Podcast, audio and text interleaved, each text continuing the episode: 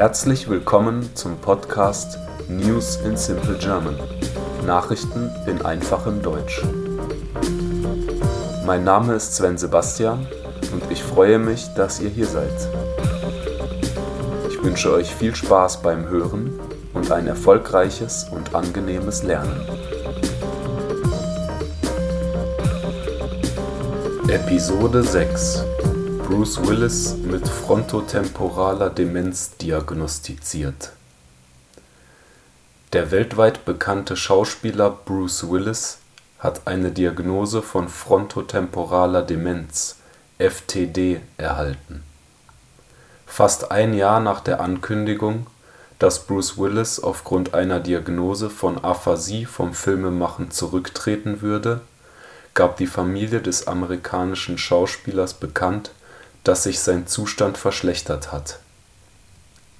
Im März des vergangenen Jahres zog sich Willis nach einer Sprachstörung namens Aphasie aus dem Schauspielgeschäft zurück.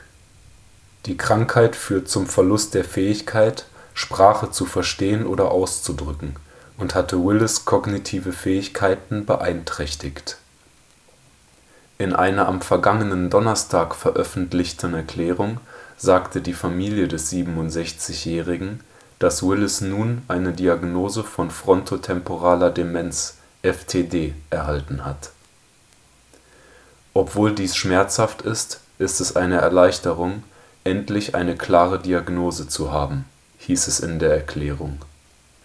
FTD ist eine grausame Krankheit, von der viele von uns noch nie gehört haben und die jeden treffen kann die Association for Frontotemporal Degeneration beschreibt FTD als eine Gruppe von Hirnerkrankungen, die Verhaltens -, Sprach - und Bewegungsstörungen verursachen. Aphasie kann ein Symptom davon sein. Man rechnet mit einer durchschnittlichen Lebenserwartung von 7 bis 13 Jahren nach dem Beginn der Symptome.